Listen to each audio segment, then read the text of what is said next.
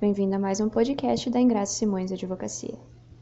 O INSS concedeu um pedido feito através de uma ação pública para a prorrogação automática dos benefícios de auxílio-doença enquanto durar a suspensão das perícias médicas presenciais devido à pandemia do novo coronavírus.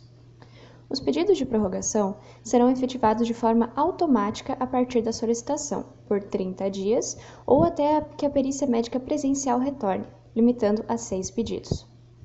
Como medida para resguardar o direito do segurado, o INSS também vai prorrogar automaticamente aqueles auxílios que foram concedidos por decisão judicial, ou em que a última ação tenha sido de estabelecimento, ou ainda via recurso médico.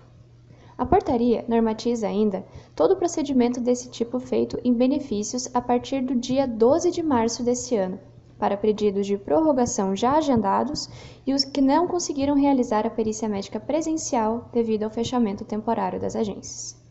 Os segurados precisarão pedir a prorrogação pelo portal Meu INSS ou pela Central 135. O requerimento poderá ser feito 15 dias antes do término do auxílio.